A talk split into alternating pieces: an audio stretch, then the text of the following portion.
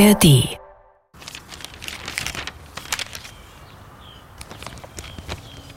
Stephanos Chaklis, 32, Sohn von Pantelis und Evangeliki Chaklis. Keine Frau, keine Kinder. Manolis rückt die Brille zurecht. Woran ist er gestorben? Er mustert das Foto des jungen Mannes. Ah, So ein gut aussehender Bursche. Er blickt in den Himmel, Nicht einmal ein Kind hat er zeugen können. dorthin, wo angeblich das Reich Gottes ist. Wenn es dich gibt, dann bist du ein Narr. Es gibt weder Logik noch Gerechtigkeit in dieser Welt, die du erschaffen hast. Mit seinen 69 Jahren hat Manolis mit Religion und Kirche weniger am Hut als jemals zuvor in seinem Leben. Ja, Als junger Mann hat er es nicht gewagt, Gottes Zorn herauszufordern, indem er dessen Absichten in Frage stellte. ach, scheiß drauf. Jetzt aber ist es ihm egal. Es gibt weder Hölle noch ein Paradies. Es gibt einfach nur die Wahrheit. Und die ist kalt und grausam. Manolis läuft ein Schauer über den Rücken. Er blättert weiter, um die restlichen Todesanzeigen zu lesen.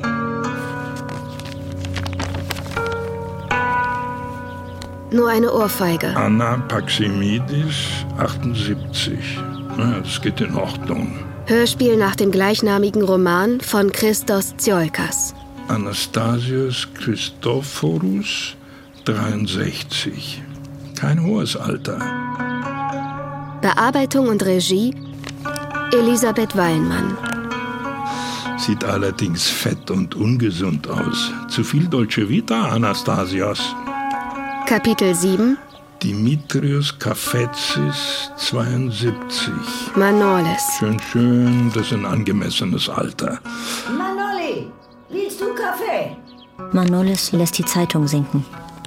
Ja, Was? ja. Themius Karamanzis, kein Foto. 71 Jahre alt. Um ihn trauen seine Frau Paraskevi und seine Kinder Stella und John und seine Enkel Athena, Samuel und Timothy. Manolis wird nervös. Das Alter kommt hin. Er rechnet nach. Er muss es sein. Derselbe Nachname. Eine Frau namens Paraskevi. Natürlich. Wie lange ist es her, dass wir uns zuletzt gesehen haben? Manolis verflucht sein immer schlechter werdendes Gedächtnis. Na, denk nach. Was steht in der Zeitung? Ich habe mir nur die Todesanzeigen angesehen. Und? Sieh dir das an. Oh, glaubst du, das könnte Timios aus Iberos sein? Könnte sein. Der arme Kerl. Manolis und Timios arbeiteten zusammen bei Ford. Timios war ein echtes Arbeitstier, aber vor allem ein guter Freund. Die besten Partys, die besten Abende fanden bei ihm statt. Er war ein großzügiger und ausgelassener Gastgeber. Bei Timios hat Manolis seine Frau kennengelernt. Cooler. Zuerst hat er sie kaum beachtet. Sie war zwar ganz hübsch, aber ein bisschen zu klein für seinen Geschmack. Doch dann hat er sie singen hören. Ihre Stimme war klar und aufrüttelnd. Bei Timius und Paraskevi haben wir uns kennengelernt. Viel davon ist nicht mehr da. Ja, das haben wir. Sie sind einfach alt geworden. Ich bin eine törichte alte Frau. Und alt werden ist lästig. Eine Qual. Die jedoch auch Gutes mit sich bringt. Manolis bereut weniger. Er bereut weniger, geheiratet zu haben. Er bereut weniger die schreckliche Last, die es bedeutet, Frau und Familie zu haben. Das Alter hat seine Träume beschwichtigt, sein Verlangen gemildert, selbst die wildesten Lüste und Fantasien gezügelt. Ihm ist inzwischen klar, dass seine Frau eine gute Ehefrau ist. Sie ist charakterfest. Und wie viele Männer können das von ihren Frauen behaupten? Wir müssen zur Beerdigung. Ja. Man hatte doch immer etwas zu lachen mit ihm. Ah, Er war ein lustiger Kerl. Es wäre schön, Paraskevi zu sehen. Ihr beiden wart wie Schwestern. Mehr als Schwestern. Meine Schwestern haben mich vergessen, seit ich in diesem Land lebe. Keine von ihnen kommt auf die Idee, mich anzurufen. Ach, sollen sie doch alle zur Hölle fahren. Ah, vielleicht wird es Zeit, dass wir sie besuchen. Wir sie besuchen? Du spinnst. Sie sollen gefälligst herkommen.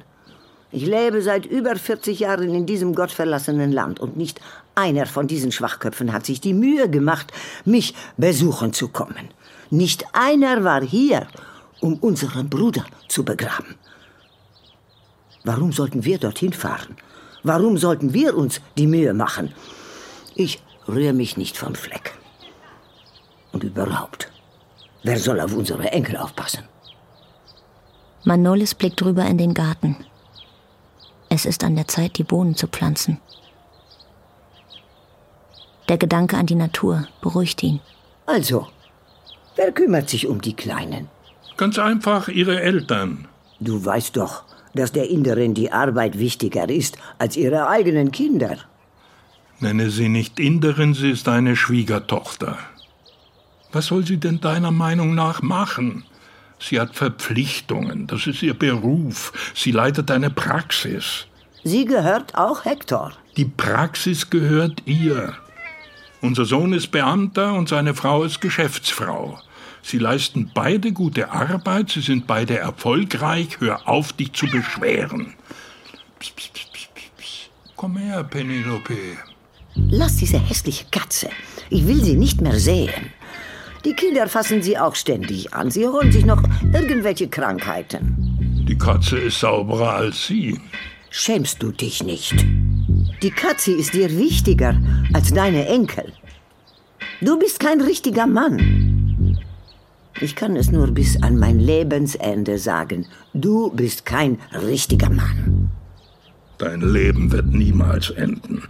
Das ist es, was Manolis denkt. Du bist eine Hexe und wirst ewig leben. Er sagt nichts.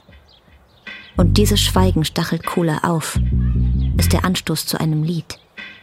Einem nicht enden wollenden Klagelied. Deine geliebte Schwiegertochter, die du so verteidigst, weigert sich, zu Harrys Party zu kommen. Sie ist eine Idiotin. Eine undankbare Idiotin. Warum muss sie uns Schande machen? Warum muss sie unserem armen Sohn solche Schande machen? Kommt nicht auf die Party seines Cousins, nur weil der einem Vierjährigen eine Ohrfeige verpasst hat.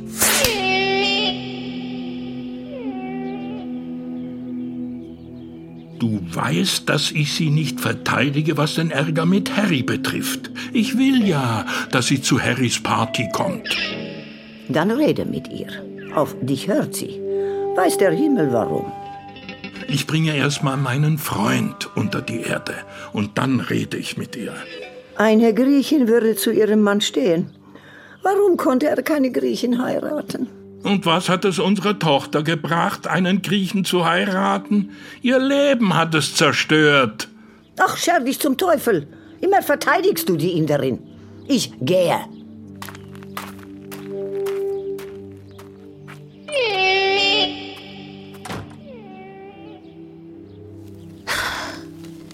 Ruhe. Endlich. Gesegnete Ruhe. Manolis genießt die warmen Sonnenstrahlen. Er streichelt seine Katze Penelope, die ihm um die Schenkel streift. Er lehnt sich in seinem Sessel zurück und schließt die Augen.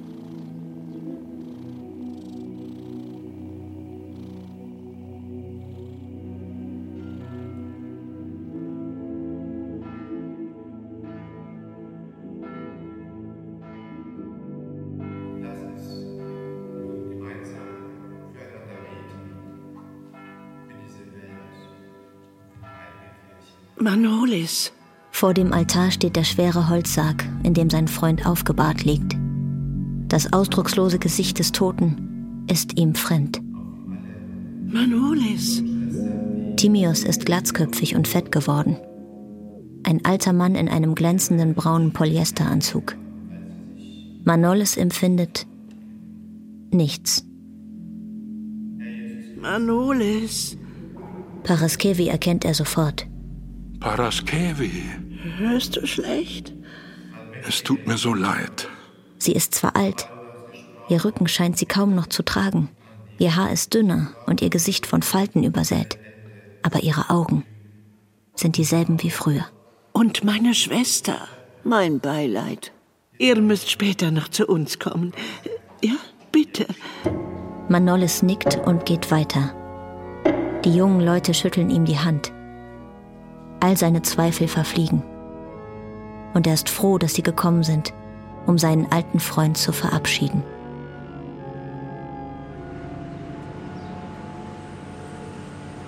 Manoli? Ja? Du verdammter Scheißkerl, kennst du mich nicht? Manolis blickt ihn an. Ihm schießen Namen, Gesichter und Bilder durch den Kopf. Wer ist dieser Mann? Und das muss Kula sein. Arthur. Meine wunderschöne Kula. Warum hast du nur diesen Versager geheiratet und nicht mich?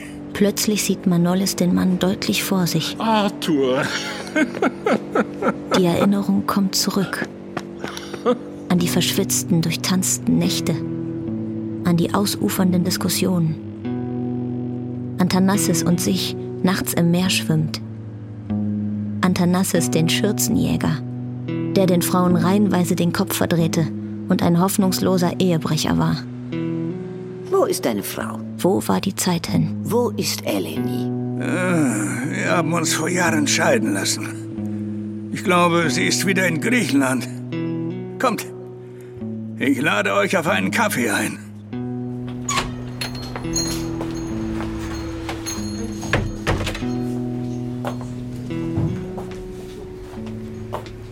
Das Café ist klein.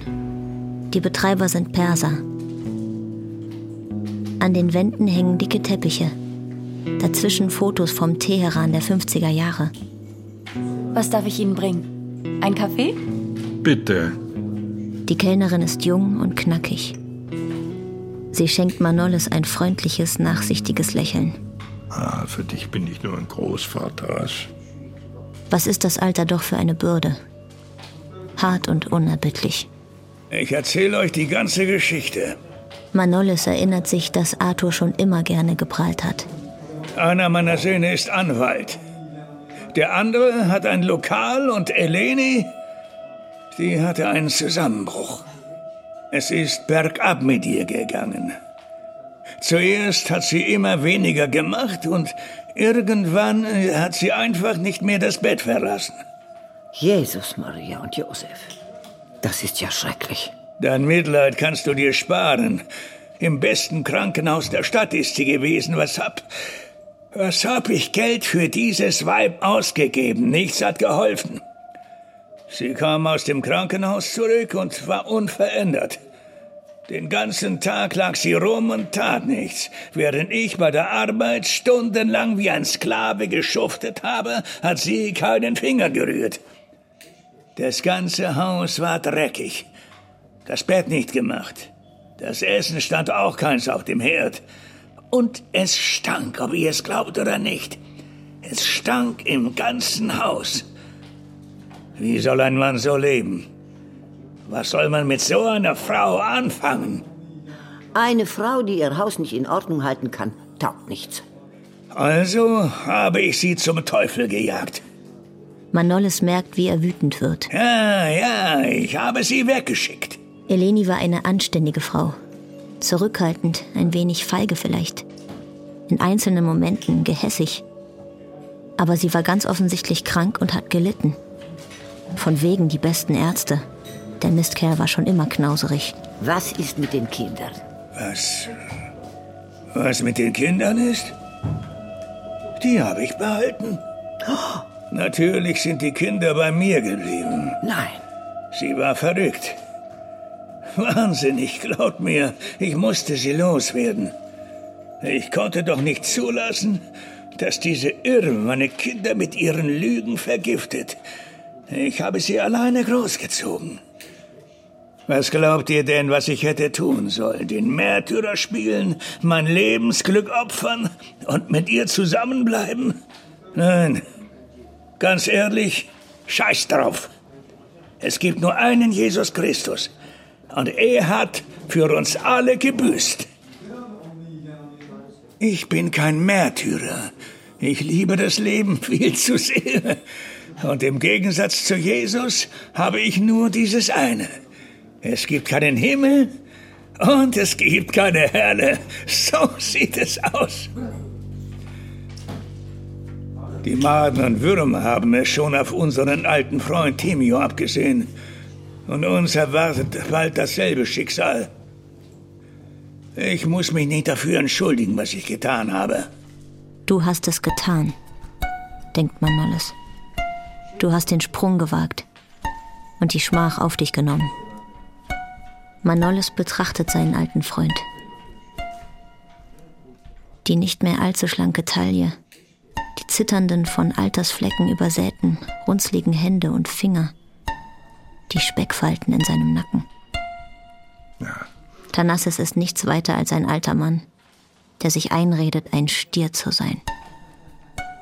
Doch die Zeiten sind vorbei. Und wer weiß, denkt Manolis. Vielleicht war es in Wahrheit Eleni, die ihn verlassen hat. Thanasis, du rauchst zu viel. Er würde es nie erfahren. Siehst du, Manolis, mein Lieber? Auch das gefällt mir an meinem Single-Leben.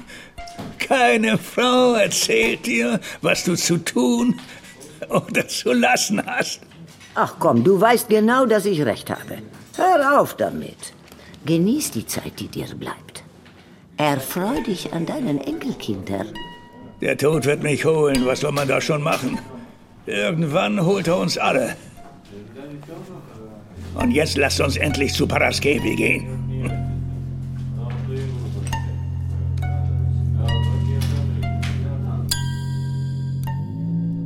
Timios Haus ist ein komfortables Backsteinhaus. Die Wände sind vor nicht allzu langer Zeit weiß gestrichen worden. Überall hängen Fotos von den Enkeln, von Hochzeiten, Taufen, ein paar Erinnerungen an Griechenland, ein Kupferstich vom Parthenon, kleines Bild von einer schwarz-weißen Katze über der strahlend blauen Ägäis und ein Komboloi, eine Kette mit aprikosengroßen, rosafarbenen Perlen. Die Trauergäste treffen sich im Wohnzimmer. Man tauscht sich aus. Was ist aus dir geworden? Was ist aus dir Wo hast geworden? du gesteckt? Wo hast du gesteckt? Wo wohnst du jetzt? Wo wohnst du jetzt? Sind deine Kinder verheiratet? Wie viele Enkel hast Wie du? viele Enkel hast du? Man diskutiert, gerät in Streit. Und die Steifheit, die anfänglich gewollte Höflichkeit, fällt nach und nach weg. Die Männer beginnen sich ihre Enttäuschung und ihr Versagen einzugestehen. Es wird von Scheidungen berichtet, über die Kinder geschimpft, wie faul sie seien, wie egoistisch der eine, wie dumm die andere, dass sie sich den falschen Partner, den falschen Job, das falsche Leben ausgesucht hätten. Manolis erinnert sich an diese Freundschaften, daran, dass sie zu fünft gewesen waren. Arthur Thanassis, Sotiris, Timios, Dimitris und er. Im Kaffeehaus, auf Tanzabenden, Hochzeiten, Taufen, im Bordell waren sie gewesen. Er betrachtet Thanassis und Satiris auf der Terrasse sitzend. War ihr letztes Zusammentreffen wirklich an dem Tag gewesen, als sie in diesem billigen Bordell gelandet sind? So betrunken, dass er keinen mehr hochbekommen hat? Am Ende hat er der Hure an den Brüsten gesaugt, bis aus seinem Schwanz endlich ein paar Spritzer Sperma rausgekommen sind. Echte Hengste waren sie, selbstsicher und vor Männlichkeit strotzend. Und wie lebt es sich so als Junggeselle Thanassis? Auch Sotiris hat mit Manolis bei Ford gearbeitet. Er war wie er, ein junger, kräftiger, ausgewanderter Grieche, der sich etwas aufbauen wollte. Einsam, man ist einsam. Er hat nichts unversucht gelassen. Aber ich habe mir eine Philippiner angelacht. Und Manolis fragt sich, ob er in diesem Moment genauso eifersüchtig auf Thanassis ist wie er. Antonetta. Ein nettes Mädchen. Du bist grausam, lieber Gott, denkt er. Mein Leben lang werde ich diesen Mann beneiden. Und wie alt ist sie? 48. Natürlich lebe ich nicht mit ihr zusammen. Meine Kinder würden mich sofort in die Irrenanstalt stecken. Aber nicht, weil sie sich um meine geistige Gesundheit sorgen würden, sondern weil sie Angst hätten, dass sie etwas von meinem Geld bekommt. Aber Sie müssen sich keine Sorgen machen. Sie steht nicht in meinem Testament. Wie lange kennst du sie schon? Zehn Jahre. Sie ist eine gute Frau, glaub mir. Sie hat selbst zwei Kinder. Der Junge ist inzwischen ein erwachsener Mann. Das Mädchen wird dieses Jahr 18. Nette Kinder. Ganz normale Leute, keine beschissenen Ärzte oder Anwälte, wie unsere verwöhnte Brut. Ganz normale, anständige Leute. Ehrlich gesagt hätten sie mein Geld verdient. Du kannst doch deinen Kindern nicht dein Geld verweigern. Sie sind dein Fleisch und Blut. Denkst du, das weiß ich nicht, verdammt nochmal? Ich habe Antonetta ein Konto eingerichtet und überweise ihr hin und wieder Geld. Meine Kinder wissen nichts davon und sie brauchen es auch nicht zu erfahren, wenn ich nicht mehr da bin. Sie haben ja immer noch meine Ersparnisse und das Haus. Denen geht es gut. Sie mussten zwar nicht dafür arbeiten, aber es geht ihnen gut. Wir dürfen uns nicht wieder aus den Augen verlieren. Das werden wir nicht.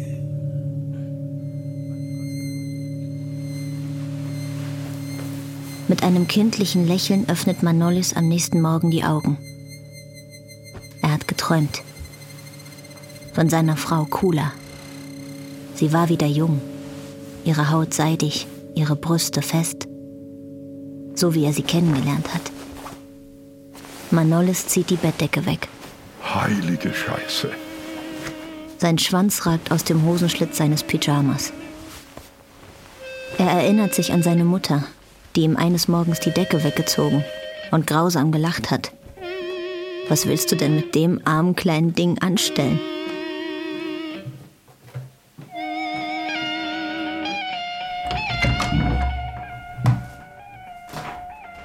Wir haben Glück, Manolis, oder? Wie kommst du darauf? Unsere Kinder sind so gut geraten. Es gibt nichts, wofür wir uns schämen müssen. Natürlich kann man Sandra und Stavros nicht vorwerfen, dass ihr Kind psychisch krank ist. Aber ihre Tochter scheint ein hoffnungsloser Fall zu sein.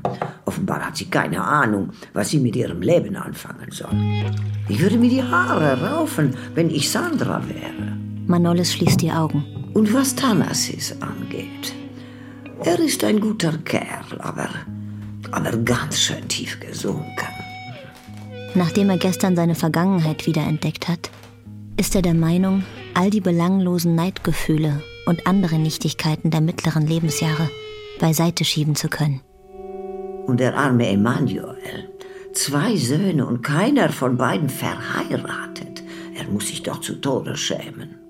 Er glaubte für einen kurzen Moment so etwas wie eine Wahrheit, eine Chance gesehen zu haben, dass nämlich Gelassenheit und Toleranz möglich sind und man einen gewissen Frieden finden kann, weil im Alter alle Menschen gleich sind. Und die arme Tastia. Nicht bei der Arbeit, nicht im Glauben, nicht in der Politik, nur im Alter. Ihr Ältester ist immer noch arbeitslos. Aber dem ist nicht so. Es ist eine Schande. Er versucht das Geschnatter seiner Frau auszublenden. Und die jüngste, Christina, sie ist geschieden. Er will noch ein paar Minuten in einer Welt verweilen, die nicht von Hierarchie, Snobismus und Rachsucht bestimmt ist. Elisabeth ist auch geschieden. Es gelingt ihm nicht. Das ist nicht dasselbe. Er muss in ihr Drama einsteigen. Christina hat nichts anbrennen lassen. Unsere Tochter hingegen hat hart um ihre Ehe gekämpft. Es war nicht ihre Schuld, dass sie diesen Widerling geheiratet hat.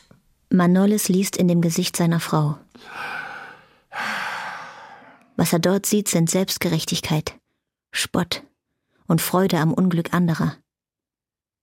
Hat sie vergessen, dass sie wie eine Irre mit den Fäusten auf den Küchenfußboden eingeschlagen hat? Aus Kummer und Wut über die unausweichliche Scheidung ihrer Tochter?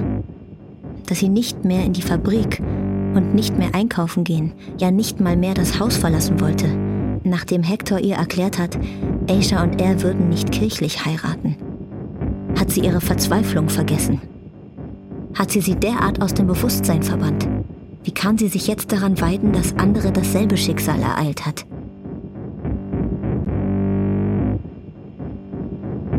Er trinkt seinen Kaffee aus und lässt die Hand in den Schoß sinken. Sein Schwanz ist immer noch steif.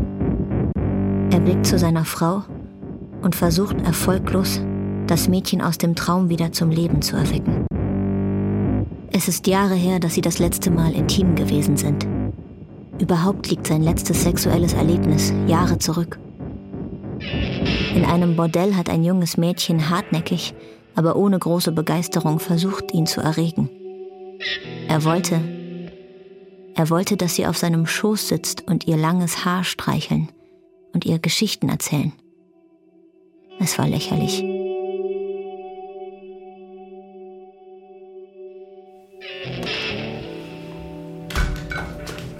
Oma, Opa, hallo. Oma! Hallo, meine Schätze. Hallo, Mama. Erschöpft beugt sich Elisabeth vor Hallo, Papa. und küsst ihren Vater auf die Wange. Ihre Begrüßung ist steif, so wie immer. Zwischen den beiden herrscht eine gewisse Abwehrhaltung. Da jede Meinungsverschiedenheit schnell eskaliert, halten sich beide zurück. Na, wie geht's meinem kleinen Engel? Freust du dich bei Jaja und Papu zu sein? Ja, Seine Tochter hat einfach das Temperament ihrer Mutter, die alles sehr ernst nimmt, unversöhnlich ist und selten nachgibt. Wo gehst du hin? habe ich dir doch gesagt, zu einem Meeting. Elisabeths Haar ist lang, fettig und von grauen Strähnen durchzogen. Ein Meeting, was ist das? Eine Konferenz? Manolis weiß, dass seine Frau ihrer Tochter gern gesagt hätte, sie solle mehr aus sich machen und dafür sorgen, dass sie jünger aussieht. Das ist eine Lehrerkonferenz. Ich habe sie mitorganisiert. Es geht um ein Alphabetisierungsprogramm. Denn sie sieht aus wie eine alte Jungfer. Ist geschieden mit zwei Kindern. Wie will sie so einen Mann finden? Wir wollen Kindern helfen, die Schwierigkeiten beim Lesen und Schreiben haben. Sie kann sich weder leisten, wählerisch zu sein, noch sich gehen zu lassen. Aber das sind alles Dinge, die nicht ausgesprochen werden dürfen. Na, wenn Sie genug üben, lernen Sie es schon. Mama, so einfach ist das nicht immer. Manchmal haben sie nicht die Möglichkeit dazu. Ich habe dir doch erzählt, dass viele der Kinder, die ich unterrichte, aus mittellosen Familien kommen. Oder die Eltern sind nicht da. Warum nicht? Wo sind die Eltern? Im Gefängnis? Im Krankenhaus? Tot? Gibt jede Menge Gründe. So, ich muss jetzt. Danke, dass ihr auf die Kinder aufpasst. Hast du mit deinem Bruder gesprochen? Letzte Woche. Hast du ihn wegen der Party gefragt? Er wird kommen. Und die Inderin? Sie hat einen Namen, Mama. Kommt sie? Nein. Ah! Diese Frau wurde auf die Erde gesandt, um mir das Leben zur Hölle zu machen. Jeden Tag frage ich die heilige Mutter Gottes, warum mein armer Sohn sich von dieser indischen Teufelin hat einfangen lassen.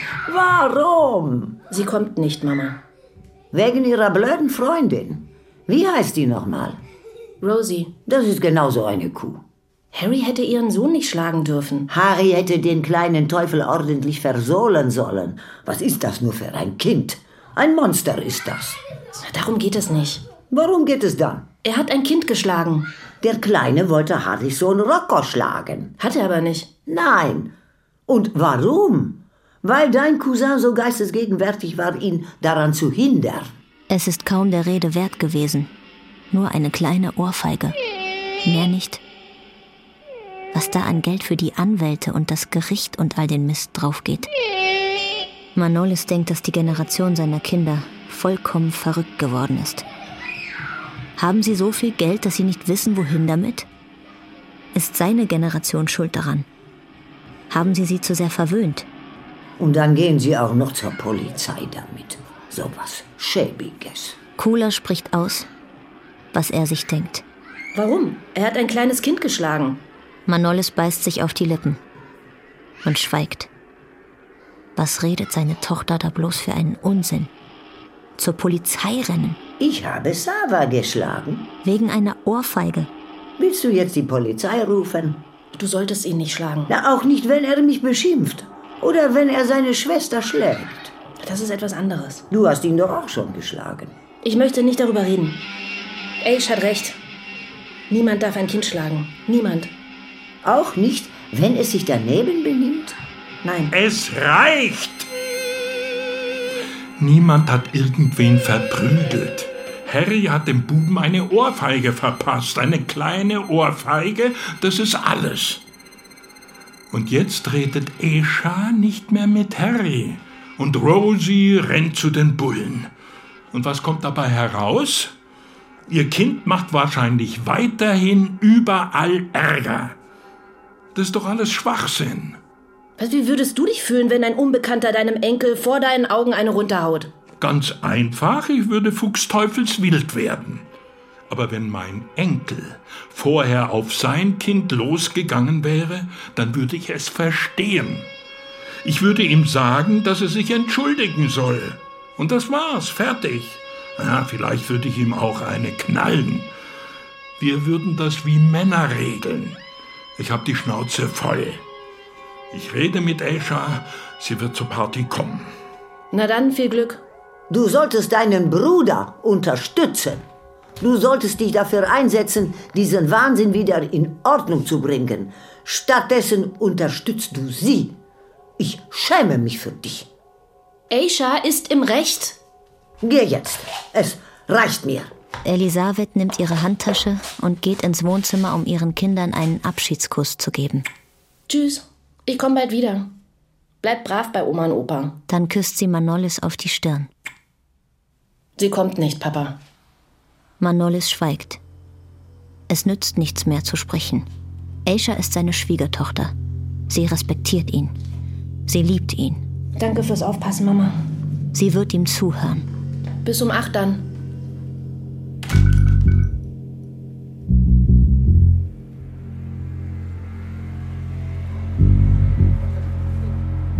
Aisha hat ein Café vorgeschlagen, von dem Manolis noch nie gehört hat. Als er davor steht, kommt es zu einer Begegnung, die ihn peinlich berührt. Ein junges Paar steuert auf die Tür zu, gerade in dem Moment, als er die Hand auf die Klinke legt. Manolis geht davon aus, ja, hält es für selbstverständlich, dass es ihm Platz macht. Doch der Mann rauscht einfach in Manolis hinein. Befremdet steht er da und wartet auf eine Entschuldigung. Aber der junge Mann rührt sich nicht. Er sagt auch kein Wort. Er sieht nur verwirrt aus. Entschuldigen Sie, sagt seine Freundin schließlich. Es ist ein Befehl, keine Entschuldigung. Manolis tritt zur Seite und lässt sie vorbei. Im Café denkt er darüber nach, dass der schwindende Respekt vor dem Alter ein Anzeichen moralischen Verfalls ist. Und er verwirft den Gedanken bald. Oder nein, er verwirft ihn nicht. Er hinterfragt ihn. Hatten die beiden jungen Menschen einen Vater? Wenn kein Vater da ist, bringt einem niemand Respekt bei. Oft ist den jungen Menschen gar nicht bewusst, wie ungehörig sie sich verhalten. Und plötzlich empfindet man Nolles Mitleid mit der jungen Generation. Und das, das ist nicht gut. Irgendwas stimmt nicht mit der Welt, wenn die Alten die Jungen bemitleiden. Du bist ja ganz in Gedanken versunken. Hä? Aisha! Hm. Wie war es bei der Arbeit? Hm, freitags ist immer viel los. Das verstehe ich. Hector hat mir erzählt, ihr seid gestern bei einer Beerdigung gewesen. Tut mir leid. Weiß jemand, der euch nahe stand? Ein alter Freund. Was soll man sagen? Wir müssen alle sterben. Hatte er Krebs? Ja, Hector kann sich kaum an ihn erinnern. Aber er meinte, als er geboren wurde, hättet ihr alle zusammen gewohnt? ja, das stimmt. Hm, tut mir wirklich leid. Was darf ich Ihnen bringen? Ein Espresso bitte. Für mich auch. Gerne. Sonst noch was? Hm, nee, danke. Manolis und seine Schwiegertochter schweigen eine Weile. Sie waren noch nie irgendwo nur zu zweit. Die Situation ist ihm unangenehm. Und er bekommt einfach nicht den Mund auf. Wie er feststellen muss, hat er sich nicht im geringsten auf das Gespräch vorbereitet. Von Anfang an hat er sich gut mit Aisha verstanden. Sie haben sofort Vertrauen zueinander gefasst. Und dafür waren beide dankbar. Es gab ihnen die Möglichkeit, sich von Kulas Zorn und Hektors Starrköpfigkeit zu distanzieren. Manolis hat nicht den geringsten Zweifel daran, dass Aisha ihn liebt. Aber jetzt, wo sie ihm direkt gegenüber sitzt, ist sich Manolis nicht mehr sicher, dass er sie davon überzeugen kann, zu Harrys Party zu kommen. Manoli, warum wolltest du dich mit mir treffen? Escha, ich möchte, dass du zu Harrys Geburtstagsfeier kommst. Ich dachte mir schon, dass es darum geht. Bitte. Nein. Manolis versucht in Aishas Augen zu lesen. In diesen dunklen, faszinierenden Katzenaugen. Ich komme nicht. Sie sind unergründlich. Auf keinen Fall. Nicht lesbar. Was er getan hat, war falsch. Bemitleidet sie ihn? Es war schlimm, sehr schlimm. Es war ein Fehler. Er bedauert das sehr. Ist sie wütend auf ihn? Bitte, Aisha, du tust Adam und Melissa keinen Gefallen. Sie wollen Rocco besuchen. Sie sind Cousins. Sie können ihre Cousins sehen, wann immer sie wollen. Ich hindere sie nicht daran. Für Hector ist es auch nicht leicht. Wie kann sie immer noch so wütend sein? Hector versteht mich. Er ist auf meiner Seite. Für mich ist es auch nicht leicht. Hätte Manolis antworten sollen. Ich habe deinetwegen zu Hause Probleme. Aber er spricht nicht von sich. Harry und Hector stehen sich sehr nahe. Nicht von Kula. Sie sind wie Brüder. Für Hector ist das nicht schlimm. Aber Aisha durchschaut ihn. Um ihn musst du dir keine Sorgen machen. Geht's nicht eigentlich darum, dass Kula ein Problem damit hat? Sie betreten gefährliches Terrain. Es tut Harry sehr leid. Es läuft auf eine Auseinandersetzung zwischen den Frauen hinaus. Das tut ihm überhaupt nicht leid. Und Manolis weigert sich, Kula mit ins Spiel zu bringen. Es tut ihm wirklich sehr, sehr leid. Stattdessen spricht er von Harry. Das hat er mir mehrmals gesagt. Und denkt dabei an dessen verfluchten Vater, der, Gott hat ihn selig, auch keine Selbstbeherrschung hatte. Er ist sehr traurig, dass du böse auf ihn bist. Du warst mit ihm im Gericht? Rosie hat's mir erzählt. Das hat sie sehr verletzt. Manolis stockt der Atem. Damit hat er nicht gerechnet. Natürlich hat er seinen Neffen zum Gericht begleitet. Seine Eltern waren beide tot. Es war seine Pflicht, den Neffen seiner Frau zu begleiten. Kula hätte es ihm nie verziehen, wenn er dem Sohn ihres Bruders nicht beigestanden hätte. Das muss Aisha doch verstehen. Sie ist kein Unmensch. Weiß sie denn nicht, was Loyalität und Ehre sind? Ich selbst bin auch enttäuscht von dir, Manoli. Hat er sie richtig verstanden? Du hättest das nicht tun dürfen. Ist sie böse, weil sie seinetwegen Probleme mit ihrer blöden Freundin hat? Das ist doch alles lächerlich. Hat sie keine Ahnung, was Familie bedeutet? Isha, du gehörst zur Familie, damit es klar ist, ja? Ich kenne Rosie sehr viel länger als euch. Wenn das so ist. Manoli, warte. Hier geht es nicht um unsere Familie. Es geht um meine Freundschaft zu Rosie. Okay? Harry hat mich vor meinen Gästen beschämt. Und er hat meiner Freundin und ihrem Sohn etwas Unverzeihliches angetan. Er hat ihn geohrfeigt. Manolis erinnert sich, was Rosie vor dem Gerichtssaal zu ihm sagte. Was haben Sie hier zu suchen? Was haben Sie hier zu suchen? Schämen Sie sich nicht? Ihre unerbittliche Selbstgerechtigkeit verschlug ihm die Sprache. Sie haben mir nichts verloren. Er fühlte sich bloßgestellt. Dann spuckte sie ihn an. Sag mal, bist du verrückt geworden? Lass mich! Inzwischen weiß er genau, was er ihr hätte antworten sollen. Er hätte sie packen und anschreien sollen. Du bist schuld an all dem. Du hast uns alle da hineingezogen. Du bist eine schlechte Mutter. Noch einmal. Aber er hat geschwiegen. Es war falsch, was Harry getan hat. Sie nur entsetzt angeblickt. Es war ein Fehler. Es tut ihm leid. Und ihr ihren Triumph gelassen. Aber es war auch falsch, was deine Freundin getan hat. Warum hat sie nicht auf ihr Kind aufgepasst? Warum hat sie es nicht zurückgehalten? Hugo ist noch ein Kind. Er weiß es nicht besser. Genau. Ganz genau das ist das Problem. Er weiß es nicht besser, weil ihm nie Benehmen beigebracht worden ist. Sie ist eine sehr, sehr schlechte Mutter. Diese Rosie, diese Verrückte, hätte ihren Sohn selbst züchtigen müssen. Und wenn nicht sie, dann ihr Mann. Dieser lächerliche Alkoholiker. Harry ist kein Heiliger, das wissen sie alle. Bei weitem nicht. Aber zum ersten Mal seit seinem Vorfall glaubt Manolis, dass sein Neffe unschuldig ist.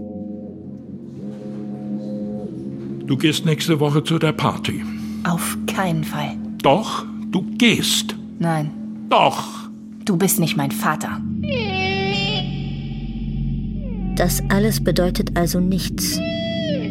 All die Jahre, in denen sie gemeinsam gelacht hatten. Ihre Zuneigung zueinander. Dass er sie verteidigt hatte. Dass er auf ihre Kinder aufgepasst hatte. Dass er Hector und ihr Geld geliehen hatte. Dass er ihnen seine Zeit geopfert hatte. Alles wertlos. Für sie zählt nur ihr Stolz, denkt Manolis. Hält sie sich vielleicht für mutig, weil sie sich ihm widersetzt? Sie, Hector, der ganze verrückte Haufen. Sie haben alle keine Ahnung, was es bedeutet, mutig zu sein. Ihnen ist alles geschenkt worden. Und sie sind dabei noch der Meinung, alles stünde ihnen zu. Ein Krieg, eine Bombe, ein Schicksalsschlag. Und sie würden zusammenbrechen. Aisha hat keine Ahnung vom Leben. Und deshalb hält sie ihr kleines Drama für bedeutend. Diese durchgeknallten Moslems hatten recht. Am besten man wirft eine Bombe in dieses Café und sprengt den ganzen Haufen in die Luft. Ihre Schönheit, ihre Kultiviertheit, ihre Bildung. Das alles ist unwichtig. Sie kennt weder Demut noch Großzügigkeit. Monster sind das. Sie haben Monster hervorgebracht. Sorry, Manoli. Es tut mir leid. Manolis stellt sich vor, wie seine Frau ihn verhöhnen wird, wenn sie erfährt, dass er gescheitert ist. Was war er für ein alter Narr? Zu glauben, dass man ihn respektiere. Noch nie hatte er sie um etwas gebeten. Und er würde es auch nie wieder tun. Wo zum Teufel warst du? Ich spreche mit dir. Bist du betrunken? Nein. Hector hat angerufen. Er ist stocksauer auf dich. Die Inderin war total aufgebracht. Was hast du zu ihr gesagt? Dass sie zu Harrys Party kommen soll. Gut so. Wie hat sie reagiert? Sie hat gesagt, dass sie nicht kommt. Warum muss sie uns so erniedrigen? Sie ist jung. Willst du sie auch noch verteidigen? Nein. Elisabeth hat auch angerufen. Sie ist genauso wütend. Weshalb? Weil du die Inderin zum Weinen gebracht hast. Aisha hat geweint. Sie hat geweint. Okay, ich rufe Hector morgen an. Ich kümmere mich darum. Er würde sich entschuldigen. Er würde es machen wie sie.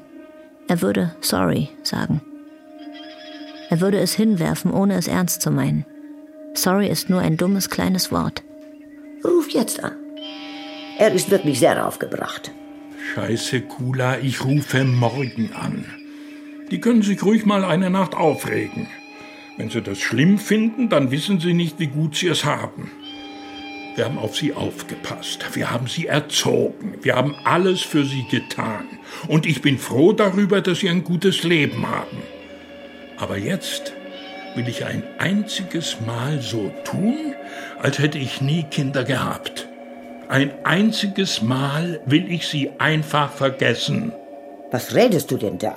Du solltest dich schämen. Ich rede das, was du dir manchmal denkst und dich nicht zu sagen traust.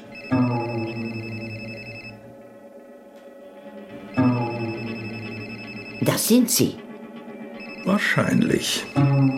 Sie wollen bestimmt wissen, ob du nach Hause gekommen bist. Warum lassen wir es nicht einfach klingeln? Ja, warum nicht?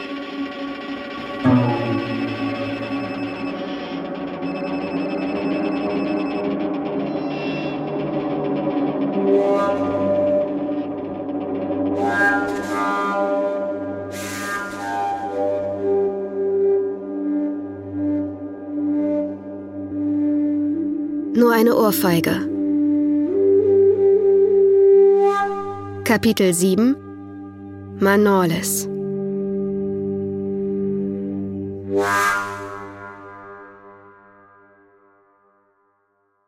Wenn ihr Hörspiele liebt, solltet ihr euch dies hier nicht entgehen lassen. Okay, es ist draufgeladen. Wenn ich jetzt auf Enter drücke, ist die Sache draußen. Ab sofort findet ihr die besten Polit-Thriller-Hörspiele an einem Ort. Verborgene Machenschaften, gesellschaftliche Abgründe und private Tragödien mit Tiefgang. Schlechte Gesellschaft enthüllt abgebrühte Bösewichte, undurchsichtige Konzerne und raffinierte Regierungen. Wie erst jetzt bekannt wird, wurde auf dem europäischen Klimagipfel vergangene Woche ungefilterte Rohluft in den autonomen Luftkreislauf des Tagungszentrums eingespeist. Noch ist unklar, ob es sich um einen gezielten terroristischen Anschlag oder um eine gefährliche Aktion selbsternannter Umweltaktivisten handelt. Relevant, politisch und mit absoluter Nervenkitzelgarantie.